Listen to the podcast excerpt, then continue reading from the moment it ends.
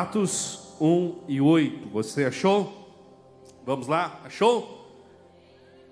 Então vamos ler. Diz assim: Mas recebereis poder ao descer sobre vós o Espírito Santo, e sereis minhas testemunhas, tanto em Jerusalém, como em toda a Judéia, Samaria e até os confins da terra.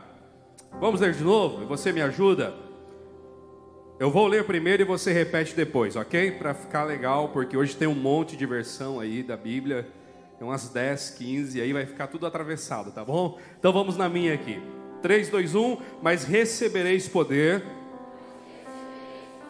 ao descer sobre vós o Espírito Santo, e sereis minhas testemunhas, tanto em Jerusalém, como em toda a Judéia, Samaria e até os confins da terra. Amém? Pode sentar. Gente, quem escreveu Atos foi um cara chamado Lucas. Ele escreveu tanto o evangelho que leva o nome dele, quanto esse livro aqui. E o livro de Atos é o que? É realmente uma descrição, um registro falando de maneira simples, é contar a história dos primeiros passos da igreja, de quando a igreja nasceu, e principalmente a atuação do Espírito Santo na vida de homens. Como o Espírito Santo moveu eles. Por isso que o livro se chama Atos dos Apóstolos. E havia uma sugestão de Atos do Espírito através dos apóstolos. Porque é esse movimento que está registrado nesses 28 capítulos.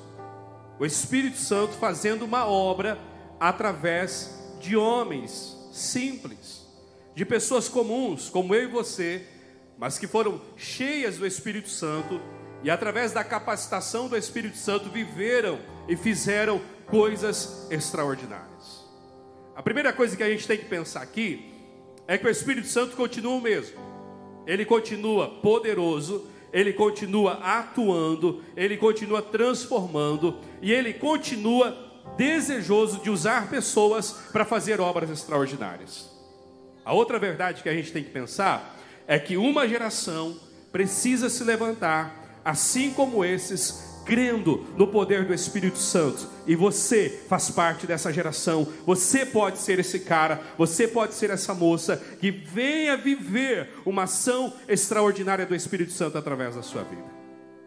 O primeiro capítulo de Atos, que é o que a gente leu, registra o momento em que Jesus ressuscitou e após a sua ressurreição, ele vai se encontrar com os discípulos para fazer algumas coisas. Primeiro, para mostrar a eles que ele estava ressuscitado. Porque a morte trouxe muito pavor, trouxe muita crise, muito medo, muita angústia. Eles fugiram, eles se dispersaram. Agora, Jesus vivo se apresenta para eles para dizer: tudo aquilo que eu prometi a vocês é uma verdade. Eu estou vivo, eu venci a morte e o propósito continua. Depois que Jesus se apresenta a eles, Jesus vai reunir eles e vai trazer a eles uma certeza de que tudo quanto eles haviam vivenciado, tudo aquilo que eles haviam passado na história deles, apontava para um propósito, e esse propósito era viver o reino de Deus, era viver a obra do Senhor, era se entregar para aquilo que Deus queria fazer nesses dias. E Jesus vem então e reúne esses e dá uma ordem para eles não saiam de Jerusalém. Vão para o cenáculo e no cenáculo vocês serão cheios do Espírito Santo. E nesse processo de Jesus dar as orientações a eles, a gente tem o texto que nós lemos. E nesse texto, Jesus declara sobre eles, dizendo: Vocês receberão o poder do Espírito Santo que descerá sobre vocês e fará de vocês minhas testemunhas em Jerusalém, Judéia, Samaria e até os confins da terra. Quando que essa verdade se revela? Essa verdade se revela primeiro num contexto em que os discípulos estão questionando Jesus. Jesus reuniu eles, está instruindo a multidão, um grande número de pessoas, não era só os doze, a galera, como nós estamos aqui. E aí, no meio do ensinamento de Jesus, alguém levanta a mão e pergunta para Jesus o seguinte: é agora, é nesse tempo, é hoje, é amanhã, que o Senhor, aproveitando que venceu a morte, aproveitando que você tem poder, aproveitando que você faz coisas extraordinárias, porque os discípulos haviam visto muitas coisas que Jesus havia feito. Jesus havia acalmado tempestade, Jesus havia multiplicado pão, Jesus havia curado doentes, Jesus havia ressuscitado já mortos, e agora ele mesmo ressuscitou. Então ele tem todo o poder. E os discípulos olham para isso e diz: "É agora que você vai devolver a Israel o reino". Vocês estão acompanhando a guerra, a guerra lá em Israel? Estão acompanhando? Alguém já viu, leu? Sabe que Israel está em guerra, né? Gente, não é de hoje que eles são oprimidos por outros povos. Na época, Israel era dominado pelos romanos. Os romanos haviam tomado aquela região e eles tinham um governo instaurado lá. E Israel pagava muito imposto para os romanos. Por mais que eles haviam dado uma liberdade de governo para Israel, mas ia muita grana, ia muito dinheiro. E todo o povo ali tinha uma rebelião contra isso. Aí eles olham para Jesus e dizem: É agora que você vai se tornar rei, é agora que você vai guerrear essa guerra. A gente quer ir contigo nisso. Vamos aproveitar que você tem todo o poder e vamos destronar esses romanos daqui. Vamos tirar esse governo daqui e vamos restaurar o reino em Israel. E aí Jesus olha para eles e diz: Ei, isso o Pai vai fazer futuramente. Não cabe a vocês essa realidade agora, não cabe essa guerra agora. O que eu estou falando para vocês é de propósitos eternos. O que eu estou falando para vocês não é de um reino terreno. O que eu estou falando para vocês é de um reino de Deus, que não é só Israel, mas que é em todas as nações, em todos os povos, e vocês são escolhidos para viver esse reino. Sabe o que os discípulos não estavam entendendo naquele tempo? Aquilo que Jesus havia falado aquilo que Jesus havia trazido para eles, aquilo que Jesus havia feito por eles, a salvação que ele havia realizado na cruz do Calvário. Os discípulos não estavam entendendo aquilo por quê? Porque a mente deles estava focada demais nas coisas terrenas. Porque a mente deles estava dominada por uma angústia. Porque a mente deles estava dominada por algo que era talvez o comentário diário de quem pagava o imposto. Estou cansado disso estou cansado dessa vida, até quando? E aquilo amargurava o coração deles, a ponto de eles não entenderem para que Jesus estava chamando eles. E aí Jesus é obrigado a repreender eles e dizer: Isso não cabe a vocês. Deus vai fazer isso dentro do seu tempo e dentro da sua história. Deus já tem preparado um tempo em que Israel será a nação livre dos outros reinos e dos outros governos. Cabe a vocês agora entender o chamado que eu tenho para vocês. E eu preciso perguntar nessa noite: como está o seu coração? Será que o nosso coração não está como o desses discípulos? A gente está perto de Jesus, a gente está dentro de uma estrutura que fala de Jesus, a gente está dentro de um cenário que a gente vê os milagres de Jesus, a gente sabe do que Jesus está fazendo, Está aí a internet que divulga milagres extraordinários que vem acontecendo na geração de vocês. A gente vê uma galera queimando por Jesus, mas talvez, será que nós não estamos no meio desse povo com o um coração olhando simplesmente para aquilo que é minha inquietação? Talvez que eu não estou no meio desse grupo olhando apenas para algo que é pautado apenas na minha vontade, no meu querer, e isso me separa do Senhor, isso me separa da vontade dEle. Talvez, será que eu não estou diante de Jesus, chamando Ele para lutar uma guerra que é minha, algo que é meu, e não eu me colocando a favor para lutar o que é do Senhor? Será que a gente não está diante dele dizendo: Senhor, deixa eu falar, deixa eu falar, deixa eu dizer o que me incomoda, não porque eu quero entregar, mas porque eu quero chamar Ele para fazer a minha vontade, fazer o meu querer. Se esse é o nosso coração nessa noite, nós precisamos silenciá-lo e ouvir o que o Senhor tem para nossas vidas. E eu quero nessa noite declarar: muito maior que as nossas frustrações, muito maior que os nossos medos, muito maior que os nossos anseios, é o que Deus tem para nossa vida, é o que Deus tem para nossa casa, e o que Ele chama é a gente entregar tudo a Ele e dizer: Eu confio no que você tem para mim. Eu abro mão das minhas bandeiras. Eu abro mão da minha guerra pessoal. Eu abro mão do que eu quero lutar só para mim. Eu abro mão daquilo que eu estou olhando que é apenas territorial, meu, meu, meu. Tanto isso e eu me entrego, Senhor, para viver o que tu queres para a minha vida, mesmo com essa idade nova, mesmo no meio de uma geração que talvez não se importa com o que Deus quer, mas se você tiver essa decisão, ei, eu tenho provas na minha vida, mas a Bíblia nos dá a entender isso, de que a melhor decisão que você faz é confiar a tua vida ao Senhor, e Ele vai dirigir, Ele vai conduzir, Ele vai levar você a viver os planos que Ele tem para você, e são muitos. Talvez você está chamando Jesus para viver uma guerra que é sua. Talvez você está diante dele com um coração que, devido às frustrações, te atrapalha de ouvir o Senhor. Mas nessa noite o Senhor está aqui porque Ele quer tratar as demandas do seu coração, porque Ele quer tirar todo medo, Ele quer tirar talvez toda tentação não vencida porque Ele quer que você faça uma entrega completa, uma rendição sem medo. Você quer talvez estar perto de Jesus, mas esse coração te bloqueia, te impede, esses anseios da sua história, da sua família, talvez tanta coisa que você ouve e que perturba o seu coração de se entregar totalmente a Jesus. Nessa noite, o Senhor está te dizendo: é hora de uma rendição total, é hora de uma entrega total, porque eu tenho um propósito, eu tenho uma vontade para sua vida, e isso precisa ser alcançado por você. Jesus olha para aqueles caras com esse coração distante, e aí Jesus libera essa palavra. Não se preocupem com isso, isso não cabe a vocês, mas vocês receberão, receberão o que? O poder do Espírito Santo que há de vir sobre vocês.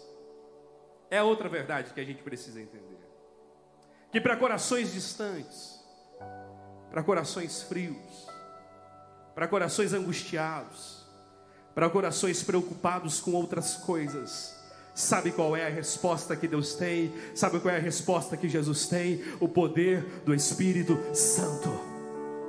E a mesma coisa que Jesus disse para aqueles discípulos, Ele está dizendo para mim e para você hoje: o que você precisa na sua vida é ser cheio do Espírito Santo. Não é ter muita informação, não é ter muito conhecimento, por mais que isso é muito importante, mas acima disso, o que você precisa é ter o poder do Espírito Santo em você, é ser cheio dele, porque se você for cheio do Espírito Santo, você vai entender e se mover com as coisas que você tem, na dimensão que Deus tem para a sua vida. Para discípulos que se afastam, para discípulos que se esfriam, para discípulos que procuram diante de Jesus o interesse pessoal apenas Jesus olha para nós nessa noite e diz: Eliabe, o que você precisa é ser cheio do Espírito Santo, porque se o Espírito Santo dominar a sua vida, ei, Eliabe, não tem trauma que te para, não tem classe social que te detém, não tem bullying que te segure. Você cheio do Espírito Santo é alguém que rompe todas as cadeias, todas as barreiras e vive aquilo que Deus tem na sua vida e acessa o extraordinário do Senhor. Cara, o que você precisa é ser cheio do Espírito Santo. O que você precisa é clamar com sede para que o Espírito Santo domine a sua vida, para que o Espírito Santo venha sobre você de uma maneira como ele nunca veio, porque se nós não formos cheios do Espírito Santo, tudo nos para, tudo nos detém, qualquer coisa nos segura, a gente desanima, A gente vive uma vida medíocre, a gente vive uma vida pacata, a gente vive uma vida só de frequentar a igreja, mas não de acessar aquilo que o Senhor tem. A gente não vê propósito, a gente se perde nas tentações, mas nessa noite, assim como Jesus disse para aqueles discípulos, Ele diz para mim e para você: receberão o Espírito Santo, Ele vai vir sobre vocês, Ele permanece o mesmo, Ele é o mesmo Senhor, e Ele está aqui nessa noite para mais uma vez tocar o seu coração mais uma vez queimar dentro da sua vida e mais uma vez te lembrar: Deus tem um propósito para a sua história. Deus quer fazer algo. Eu lembro, com 18 anos, talvez uma idade que está acima da realidade que vocês têm hoje. Um menino muito tímido, mas tímido Vergonha de falar com o pai e com a mãe. Você tem ideia? Tem alguém assim aqui? Não precisa se manifestar, não. Eu fui dizer para minha mãe que eu amava ela, eu já tinha mais de 12 anos. Vergonha mesmo. Eu sento com os meus tios hoje, eles têm um monte de história, Felipe, com meus irmãos. Comigo nenhuma, porque eu nunca andava com eles. Eles chegavam lá em casa e eu se escondia. Gente tem isso. Por muito tempo eu vivi mergulhado nelas. Aos 18 anos a gente morava numa cidade pequena chamada Vidal Ramos. Alguém conhece? Não perdeu nada, se não conhece. Quem conhece deve ter algum parente lá, né? Saber lá eu que foi fazer lá. Cara, eu já tinha 18 anos. Mas a situação era tão complicada, porque naquela cidade não tinha trabalho, Naquela cidade eu não tinha amigos. Meu pai tinha ido para lá para pastorear. Meus amigos tinham ficado numa outra cidade. Eu me vi sem propósito de vida. Alguns pensamentos suicidas tomaram conta da minha vida. Por várias vezes pensei, cara, vou dar um fim disso aqui.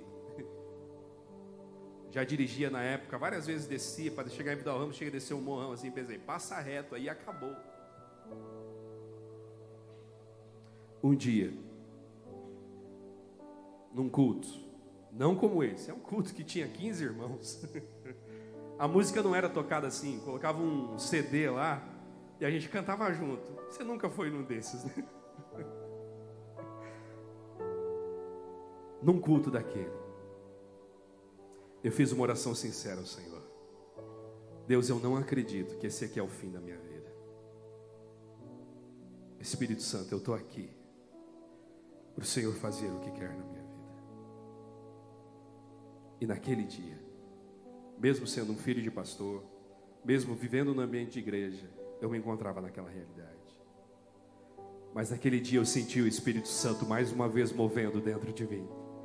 Naquele dia eu senti o Espírito Santo mais uma vez vindo ao meu encontro e mais uma vez ele movendo dentro de mim, dizendo: As minhas promessas são uma verdade, o que eu tenho para a sua vida ainda está de pé, o que eu tenho para a sua vida não morreu nesse lugar. Ele abre, eu vou cumprir, eu vou fazer. E naquele dia o Espírito Santo moveu tão forte dentro de mim que tudo aquilo foi embora e o nome do Senhor foi glorificado. E passou quatro meses depois, Deus entrou no negócio, moveu, deu mudança para o meu pai. Quatro meses depois, depois eu estava dentro de um seminário.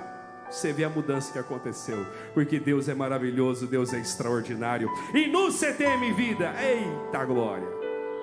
Timidez foi embora, irmão, porque você tem que conviver 24 horas com a turma, você tem que comunicar com o povo, você tem que apresentar trabalho, enfim, é extraordinário a vivência dentro do CTM, só quem passou sabe. E lá dentro, principalmente nas aulas de artes cênicas, a minha timidez foi saindo, foi indo embora. E glória ao nome do Senhor Jesus. Hoje eu estou aqui falando com você com um monte de luz, câmera ligada.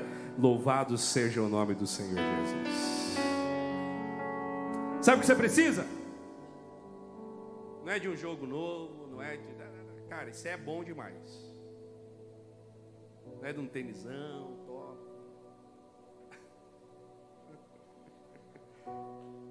Aquele ali já olhou assim, né? Sabe o que você precisa? Ser cheio do Espírito Santo. Sabe o que vai dar sentido à sua vida? É o Espírito Santo.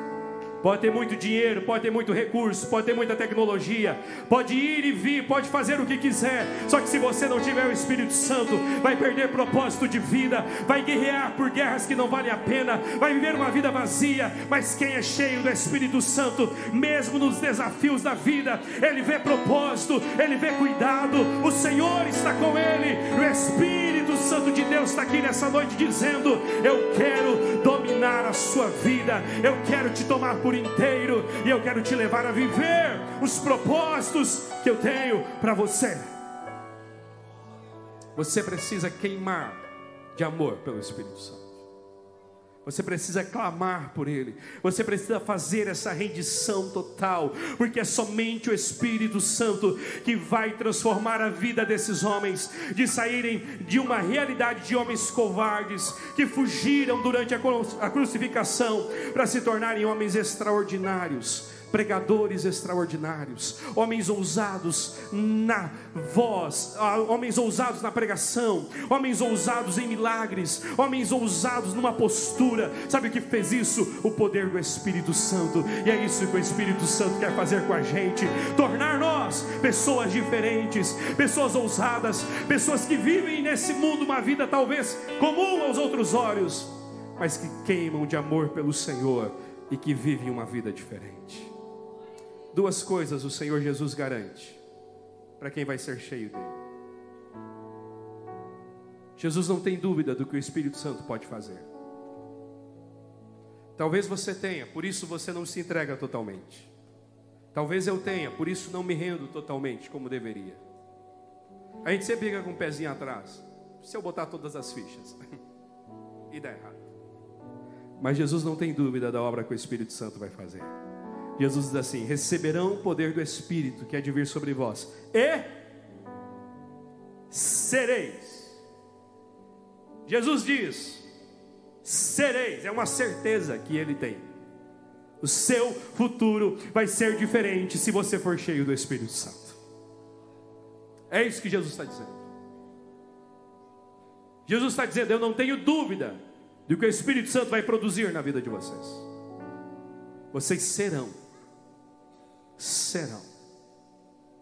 Primeiro, minhas testemunhas. Aí Jesus está falando para quem? Jesus está falando para uns discípulos que fugiram na hora que ele mais precisava, lembra? Você conhece? A hora da crucificação, quem ficou lá? Só João. O restante, ó, deu no pé.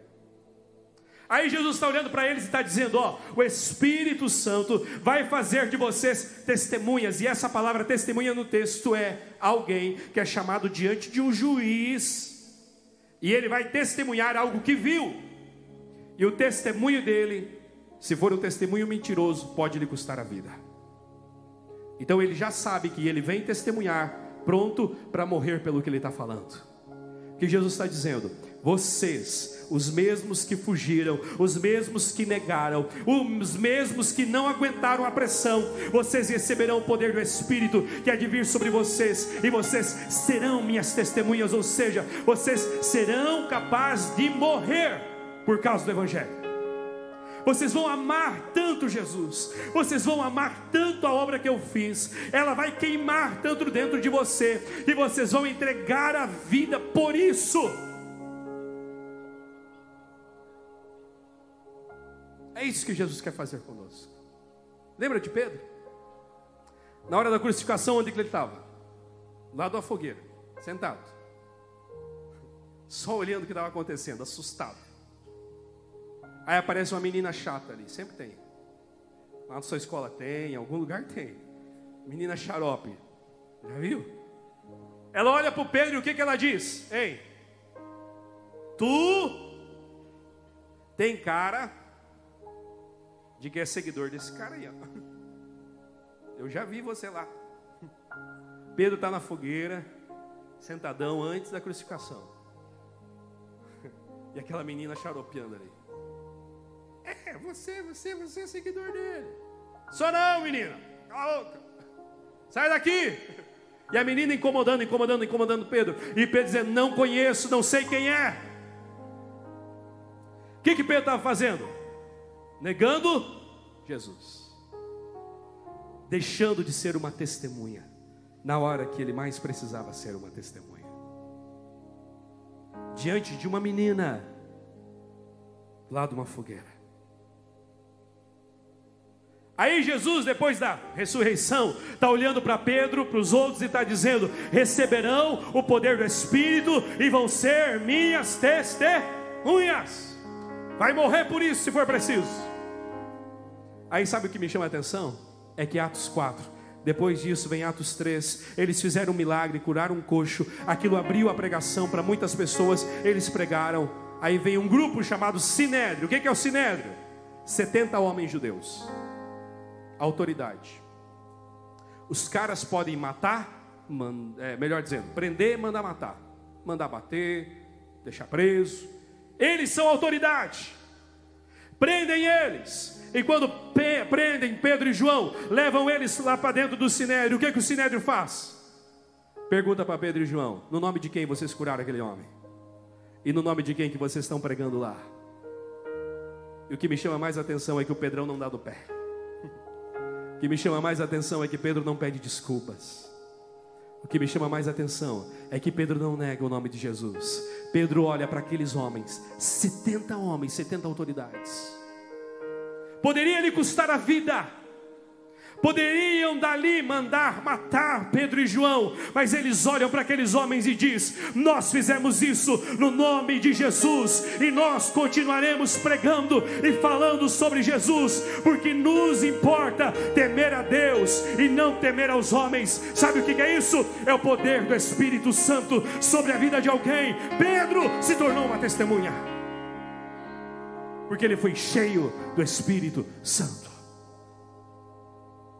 Cara, essa é realidade sua. Não é a realidade final da sua vida cristã. Esse medo não é o final da sua experiência com Deus.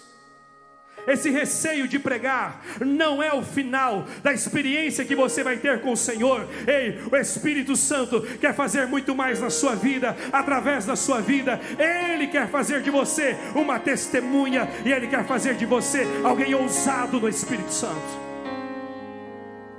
Ah, pastor, eu tenho medo. Cara, todos nós temos medo. Você acha que é fácil vir aqui falar para vocês? Só tem o dobro da idade de vocês. Nem sei o que vocês estão fazendo da vida em jogo e rede social, enfim. Não dá nem para me meter um degradê, tem uns negócios feios aqui na minha cabeça. Tem receio. Mas o Espírito Santo é quem nos capacita.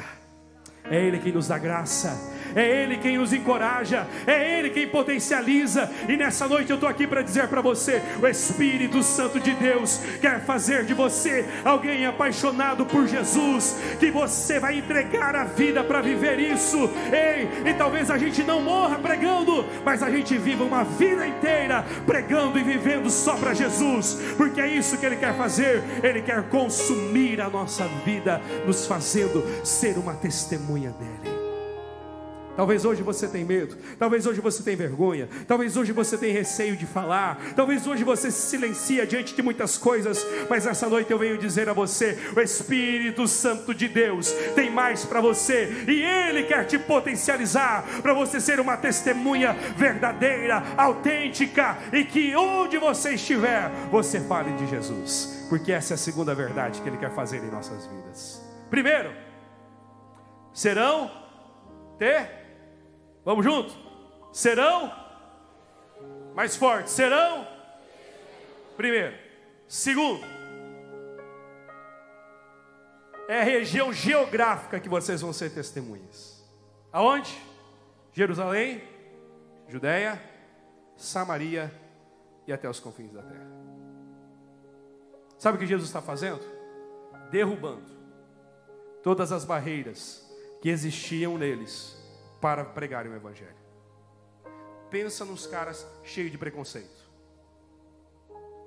Não, nós é fichinha.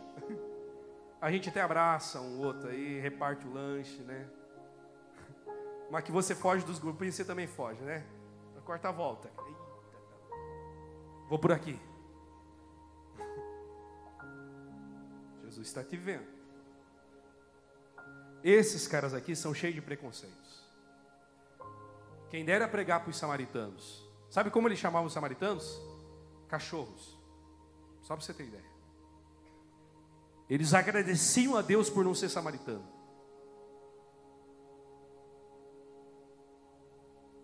Jesus olha para eles e diz: Receberão o poder do Espírito, e o Espírito Santo vai dar condições de vocês caminharem em todos os lugares, romperem todas as barreiras para pregarem o meu evangelho. Não haverá limitações diante de vocês, não haverá bloqueio em vocês, não haverá limites em vocês. Vocês vão romper, vocês vão passar, vocês vão ir mais longe do que imaginam, porque o Espírito Santo é quem vai fazer isso na vida de vocês. Serão minhas testemunhas. Jerusalém, Judeia, Samaria e até os confins da terra. Chega de barreiras. Chega de desafios insuperáveis. Chega de lugares, aqui não. Chega de lugares que a gente seleciona para pregar. Chega de lugares que a gente se organiza. Não, agora sou da Força Team. Camiseta, estampada, pá, pronto para falar de Jesus. Aqui dentro todo mundo está pronto, sim ou não? Se a gente mandar você evangelizar alguém aqui dentro, você vai o Senhor está querendo que a gente rompa as barreiras para fora. Depois das escadas. Depois da porta. Shopping, escola. Quem trabalha, trabalho. Família, rua. Escola de futebol. Academia. Todo lugar. O Senhor está dizendo para nós hoje: serão minhas testemunhas. Aonde? Aonde eu quiser levar, aonde eu querer conduzir, aonde eu te colocar, aonde eu te posicionar, ali você será minha testemunha e não será um padrão definido por você mais, não será um limite colocado por você, o limite é meu, é eu quem vou te conduzir, é eu quem vou te levar, e se Deus quiser pegar alguém daqui e jogar lá para a China, Ele vai fazer, amém?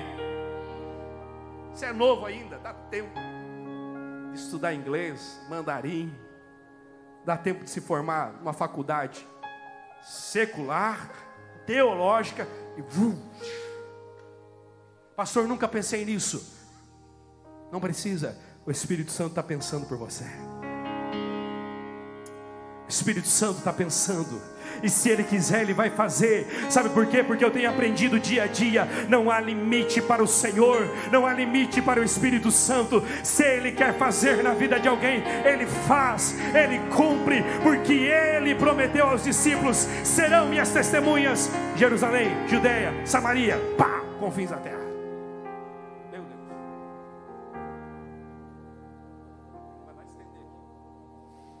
Um dia eu estava num culto. Cara, só igreja simples, né? Nós estamos bem hoje. Igrejão. Mas uma igreja bem simples. Veio uma irmã do coque. Sabe aquela irmã do coque? Ó, tem que parar de. Nós tem que parar de confiar nas irmãs do coque. Agora tem que vir essa galera nova aí, assim, com esse cabelão diferente. Pá! Manto, puro. Tá bom? Faz favor, né? As irmãs do coque estão tudo morrendo.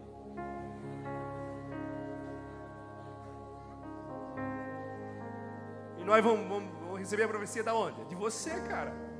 Sim ou não? Aí a irmã veio, toque, toque, toque, por causa do sapato. O sapato, a irmã do coque faz barulho, sim ou não? Toque, toque, toque, toque, toque, toque, toque. Ela subiu no púlpito. Eu estava sentado. E ela batia nos meus pés assim, ó. Esses pés vão cruzar o oceano. Irmã, aquela irmã não entendia nada de geografia. Bem menos que você que tirou um 5,5. O Senhor está revelando aqui? Vamos orar. Se tiver alguém, depois nós ora a parte aqui, ó, desse lado. Só os da geografia. Aquela irmã não sabia. Perguntasse para ela depois da profecia o que era oceano, ia ser complicado ela explicar. Batia nos pés. Vai cruzar o oceano para pregar do outro lado eu vou te levar lá. E teve uma outra profecia que ela entregou junto, que essa vai se cumprir. Vai usar os melhores sapatos. Por isso nós vamos fazer uma oferta depois. Amém? Brincadeira. Vou deixar o pique só aqui. Quem entender, entendeu. Mas tem que cumprir as duas partes. Filipão já disse que esse aqui tá valendo. Mas não é sapato. A irmã não sabia que ia ter esses negócios, né? Amém? Vamos perdoar então. Amém? Lugar pequeno, igreja pequena. Na minha cabeça, que aquela irmã falou, irmão, era muito distante. 2019. Eu embarquei em Guarulhos. No ônibus da Latam. No ônibus, no avião da Latam. e quando eu pisei em Moçambique, do outro lado do oceano, foi impossível não lembrar daquela irmã batendo nos meus pés. Quando eu batizei alguém no Oceano Índico, lá do outro lado, lá do outro lado mesmo, foi impossível não lembrar daquela irmã. E principalmente impossível não lembrar do que o Espírito Santo é capaz de fazer na vida de alguém. Impossível não lembrar daquele dia, daquele culto que eu falei a vocês. Onde eu estava totalmente entregue ao meu contexto, dominado por Ele definido por Ele, trauma, traumatizado por Ele. Mas o Espírito Santo foi lá, porque Ele queria me fazer uma testemunha, e uma testemunha que rompesse barreiras. Nessa noite eu venho te dizer: o Espírito Santo de Deus quer que você continue rompendo barreiras. O Espírito Santo de Deus quer que você Pare de dar testemunho apenas aqui dentro e comece a levar isso para a cidade de Blumenau, para sua escola, para sua família, para a rua onde você mora, para aquele condomínio que você se reúne, para aqueles colegas que você encontra. O Espírito Santo está dizendo: cara, você vai ser testemunha lá. Chega de viver o Evangelho apenas aqui de dentro. Chega de viver o testemunho somente aqui dentro a gente testemunha nas nossas músicas, elas são testemunho da nossa fé, mas esse testemunho precisa continuar sendo levado para essa cidade, e o que Deus vai fazer nessa cidade é extraordinário, porque uma geração se levanta para dar testemunho de quem Ele é, e essa geração é você, essa pessoa é você, essa escola precisa ouvir mais, você precisa ir lá. Você precisa assumir, assumir a postura lá de testemunha. Você precisa consumir a sua vida naquele lugar. Porque o Espírito Santo, Ele pode, Ele quer, e Ele assim faz. Nos torna testemunha, nos capacita para isso. E além disso, nos leva a romper as barreiras. Não há mais limitações para o testemunho, elas são nossas elas não são do Espírito Santo. Ele quer que você dê um testemunho naquela escola. Ele quer que você dê um testemunho nessa rua. Ele quer que você dê um testemunho nessa família.